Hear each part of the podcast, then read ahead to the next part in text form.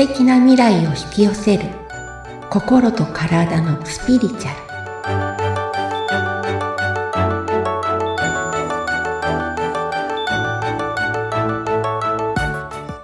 こんにちは。自己実現コーチでスピリチュアルカウンセラーの深田さゆりです。アシスタントの菅千奈美です。よろしくお願いいたします。よろしくお願いいたします。さゆりさん今回のテーマはどんな感じですか？今回はですね、結構このお悩み多いんですけれども、はい。怒ってる人が怖くって何も言えなくなってしまうっていう方、はい、あとは怒っている人が怖くて縮こまってしまう。うん、怒っているから会社に行けない。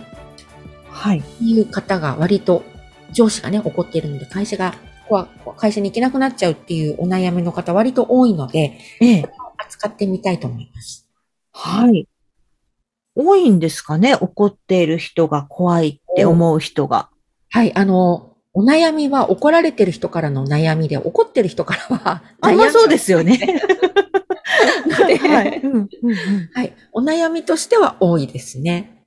ええまあ怒ってる人を見ると怖くなっちゃうっていう気持ちは私もわかりますよ。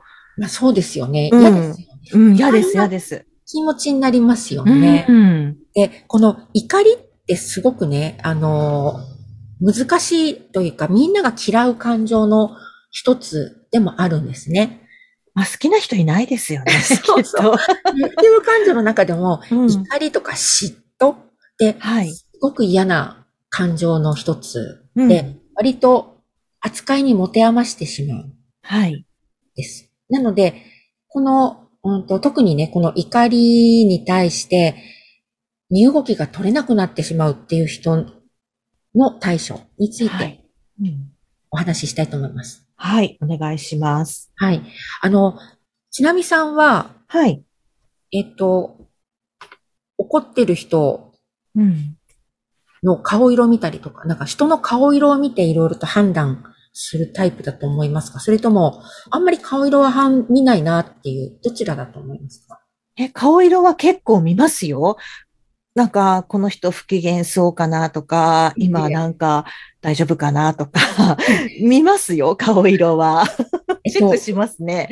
多分ですね、ちなみさんさっき、怒ってる人、あれ怖いんですね。そういうお悩み多いんですねっておっしゃってたので、はい、多分顔色見ないタイプだと思うんですね。え、な、それどういうこと、どういうことですか？ちょっと待ってください。えっと はい。と今私が定義している顔色を見る。まあ一般的に顔色を見るっていうのは、はい、怒っている人がいたとき、ちなみさんどう、自分がどう対処するかちょっとイメージしてほしいんですけれども、これ皆さんもね、ちょっとイメージしてほしいんですけど、うん、ご自身が顔色を見るタイプなのかそうじゃないのか。はい。怒っ目の前に上司がいます。うん、ものすごくなんか怒ってる。うん、今、どうしても言わなきゃいけないことがある。上司に報告しなきゃならないことがある。うん、はい。その時、ちなみさん、どうしますか ?A、1番。言う。もうどうしても言わなきゃならないことがあるんだったら言う。うん、2番。その時点でパニック、なんか頭が真っ白になる。あるいはどうしていいかわかんなくなっちゃう。はい。どちらでしょうか？今どうしても言わなきゃいけないことがあるのであれば、そちらを優先するので、私は怒っていようと言います。ですよね。はい。このタイプの人は、はい。ないんです。状況判断してるんです。顔色見てないで状況判断をしてる？そういうことなんですか？はい。えっと、例えばね、うん、あの、じゃあ、言わなくてもいいことだったらどうします？怒ってる。怒っている人が、怒っている人にですね、言わなきゃいい状況であれば、あの、あの早急にね、今早急じゃなければ。なかったうんうん。だったら、後回しでもいいですよね。今言う必要はないじゃないですか。怒ってるわけだし。ええ、うん。なので、あ、後でいっかとか、後日にするとか、時間を置いて、また顔色見て言うとか、そんな感じにすると思います。で、それが例えば、はい。話してる途中で急に向かって怒り出し、相手が怒り出したらどうです？話してる途中に話してる途中に、これから今伝えようかなと思ったら、なんだよみたいに、ちょっとしたことで怒り出したとしたら、ちなみさんの言ったことで。でも言い切らないといけないので、言い切りますけど。で言う必要がなかったらどうします？輸出用がなければ、まあそこでやめますよね。ですよね。で、うん、これが相手を見ながら顔色は見てるんですけども、怒ってるか怒ってないかは。でも、それを見て状況判断してますよね。言う必要がある場合には言う。うん。言わなくてもよければ言わないっていう判断をしてますよね。はい。これはね、顔色を見た、見てる人って言わないんです。あ、そうなんですね。そうなんです。じゃあ私は顔色を見ているようだけれども、状況判断をしているっていうそうなんですことなんですね。で、顔色を見てる人はどうなるかっていうと、はい、怒った瞬間、頭の中が真っ白になったりとか、うん、え、どうしようと思って、その次どう行動していいか一瞬わからなくなっちゃう。うん。フリーズしちゃうような感じなんです。で、これ例えばね、例えるならば、あの、怒ってる人を火事とするじゃないですか。はい。火事、火事の火。まあなんか火が、その人から ボーって火が燃えてきました。うん。状況判断の人っていうのは、旗から見て、ああ、なんか燃えてきた。な、この人、どっから火出してんの？とか、今なんで起こ、なんで火が、この火事の出火元どこだろう？とか、うん。この以上言ったら怒る、なんかどんどんどんどんね、怒りの火がひどくなるかなっていう、ちょっと距離を置いて見てるんですね。うん、はい。で、顔色見てる人っていうのは、もう燃え盛る火の中に自分が入って、その、入ってしまって、周り、周り中も火なんです。火に囲まれちゃってる状況なので、うん、うわ、どうしよう、私はどうしたらいいんだろう、こっから、ね、この場からどう、どうしたらいいのっていうパニックになっちゃうような感じなんですよね。いや、よりリアルにその人の怒りを感じてしまうんですよ。確かに慌てふためいてる人いらっしゃいますよね、時々。うん。そう。それはもう、火の、あの、渦中に入っちゃってる。そうなんですね。で、その最初言ったちなみさんタイプの状況をね、ちょっと全体的に見て、ちょっと距離を置いてみる人を、マルチタスクって呼んでるんです。状況判断がマルチでできるので。状況判断してる人の方がマルチタスク。ね、いろいろと情報を入手できるんです。一、うん、つのことだけじゃなくね。うんうんうん、で、その、渦中に入ってしまう人、要は相手の怒りをリアルに感じて、はい、もう周りはもう火でいっぱいだ、みたいに、すごくリアルに感じる人を、シングルタスクって呼んでるんです。要は、一つのことにものすごい集中してしまって、うん、それに没頭してしまう感じ。集中力がものすごい高い方は、どちらかというと、顔色を見てしまう。じゃあ、マルチタスクの人とシングルタスクの人がいらっしゃるということなんですね。そうです。大きく分けると、そういうふうに分けられるんですよね。うん、これちょっと詳しくは、ものすごく長くなるので、はい、次回に。なるほど。このあたりは次回に。はい。はい、今回はその、火事の渦中に入ってしまう。その怒りの中に入ってしまう。うん、相手の怒りをものすごく、うんと、リアルに感じてしまうタイプの人が、どうしたらいいかについてのお話になります。はい。はい、ね、なんか大変ですよね。そうなんですよ。渦中に入ってしまってる人にとってはね。うん。じゃあ、この人がまず何をするかっていうと、はい。怒ってる人を見たら、まずはちょっと深呼吸します。って。で、一歩引いてみる。私は今、渦中にあると思って、これはイメージなので、スーって相手をちっちゃくするイメージだったり、うん、遠くに追いやるイメージをします。はい。あるいは体で一歩離れるってことをします。うん。そして、怒るっていうことは、二次的感情と言って、これ心理学では、あの、怒りの下に本当の感情があるんですね。はい。なので、その感情、怒りっていうのは何で起こるかっていうと、うん、その下にある本当の感情を恥ずかしくって人には見せられないので、はい。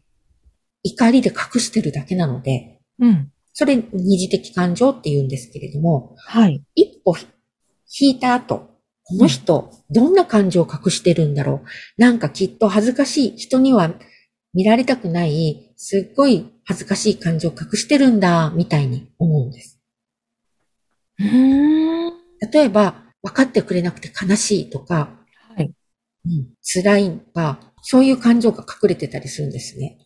例えばね、あの、朝、通勤の時に、スリにあったお財布が盗まれた。それでなんか知らないけどイラついていて、なんかこう、ちょっとイラッとしたことにわーっと怒ってしまうってこともあるわけです。そしたら、うん、あ、この人、その人の本当の感情は、なんかお金が盗まれて大金が入ってたのにどうしようっていう困った、辛い、悲しいっていう気持ちなんですよね。はい、それが本当の感情。はい。で、例えばその上司も、うん、えっと、その前に社長から何かすごく辛いこと、ひどいこととか、はいさらに言われてたのかもしれない。それが、あ、俺ってなんでダメなんだっていう辛い気持ちがあって、うん、その辛い気持ちを隠すために、なんか自分より弱い部下が何か言ってきたときに、うん、その怒りとして出てしまったりとか。はい。そういう仕組みなんですよね、怒り。じゃあ、怒ってる人には、そこに隠された何か違う本当の感情っていうのがあるってことなんですね。そうなんです。なので、うん、まずは一歩離れて引いてみた後、うん、この人って本当は何を持ってるんだろうって、怒りの下には何を、どんな感情を隠し持ってるんだろう。きっと自分が怒られてるのは、自分の怒られてるのは私じゃないんだな。もしかしたら何かあるのかもしれない。うん。怒りの感情はその人のものなんだ。うん、私が怒りの対象ではないって思うことなんです。うん例えばね、でも自分、でも私ミスしたから怒られてるんですっていう人も同じなんです。ミスして怒る人と怒らない人がいるわけです。はい。うん。例えばその上司も、その前に宝くじがすっごい当たってたら、はい。ちょっとしたミスなんで、ああ、いいよいいよって言うかもしれないし、そんなことなんかどうでもよくって、自分が次何を買おうってことで、うん。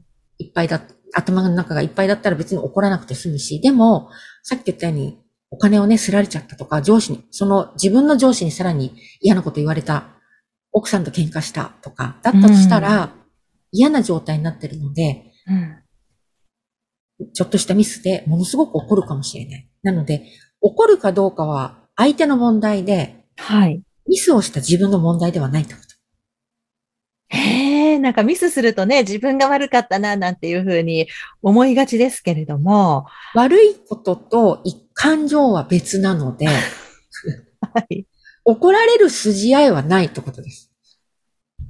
へえ。注意をされるのはわかります。でも、私は怒られる、怒りをぶつけられる筋合いはありませんっていうことなので、うん別で考える。この人はきっとなんか怒りたかったんだ、なんです。だから、ここでちゃんと壁を設けて、相手の感情を分ける必要がある。つまりさっきの火事で言うと、うん、火の中から自分は出ないといけないんです。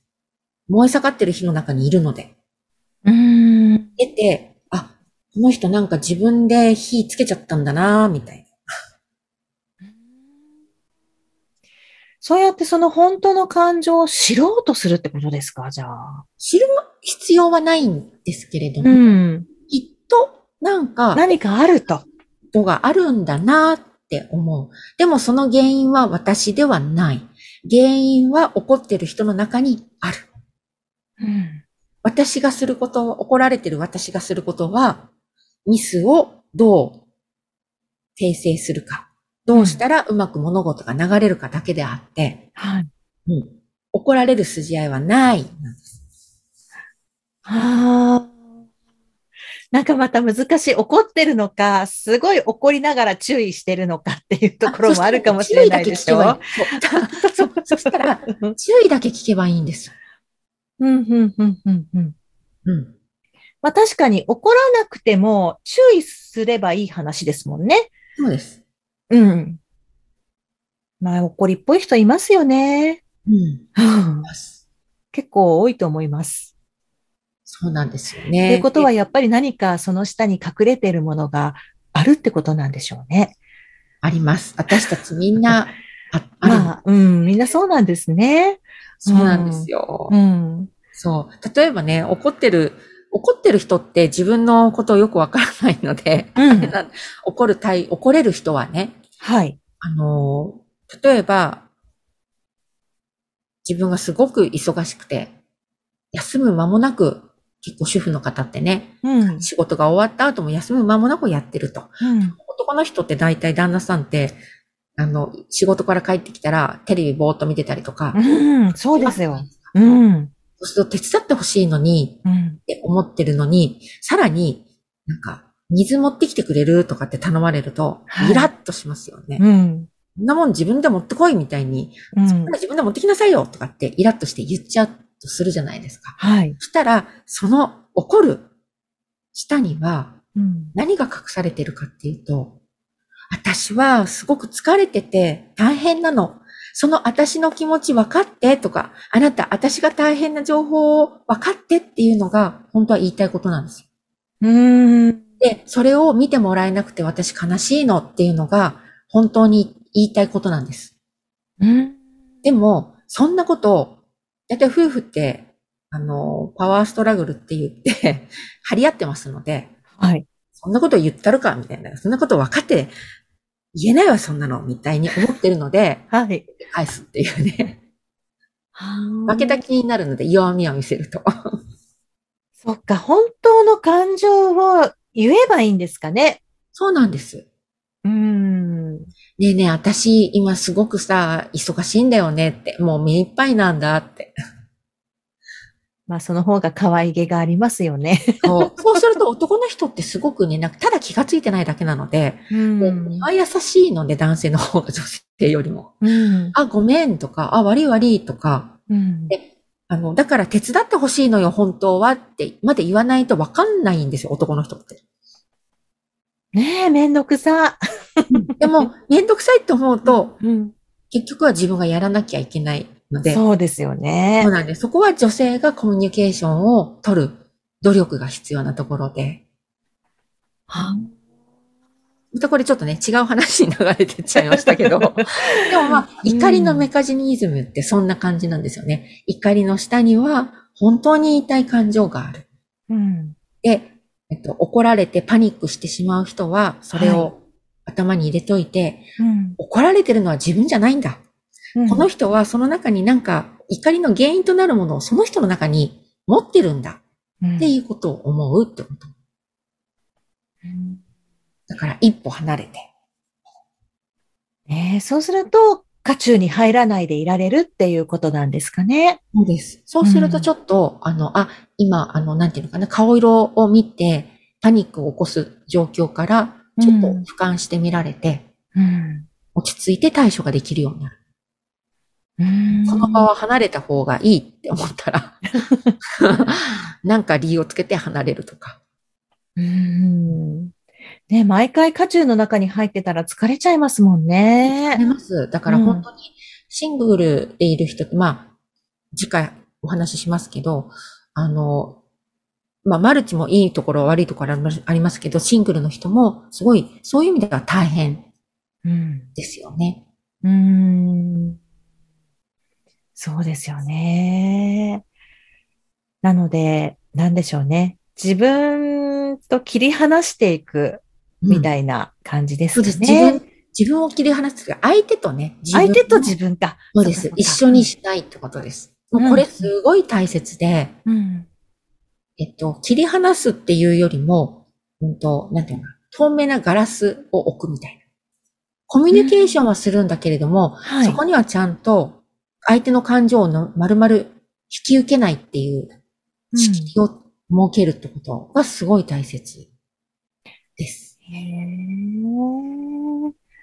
ねちょっとあの、自分はそういう人に対してね、パニックになっちゃうとか、頭が真っ白になっちゃうっていう人もね、いらっしゃるかもしれませんので、ちょっとその辺うまくね、あの、仕切りっていうか、その、つけてね。でね、うん、そうなんです。イメージワークでも全然すごく良くて、はい。その上司との、だったりね、怒ってる相手と自分との間にガラガラガラってシャッター橋でもいいので、うん、こう、遮断するっていうイメージをするだけでも、ちょっと違ってくるんですよね。はい、うん。そうですね。イメージした方がやりやすいかもしれませんね。そうです。はい。うん、うん、うん。いやー。そことでやって、はいわかりました。私は顔色を見ない人間だということで。そうです。びっくりしましたけどね。はい。まあ、あの、次回は今回のお話の中にありました、マルチタスク、シングルタスクについて、もう少し詳しくお話を伺っていけるということで、楽しみにしています。はい。はい。番組を聞いてご感想やご質問などがありましたら、番組説明欄にさゆりさんの LINE 公式アカウントの URL を貼っておきますので、そちらからお問い合わせをお願いいたします。さゆりさん、今回もありがとうございました。ありがとうございました。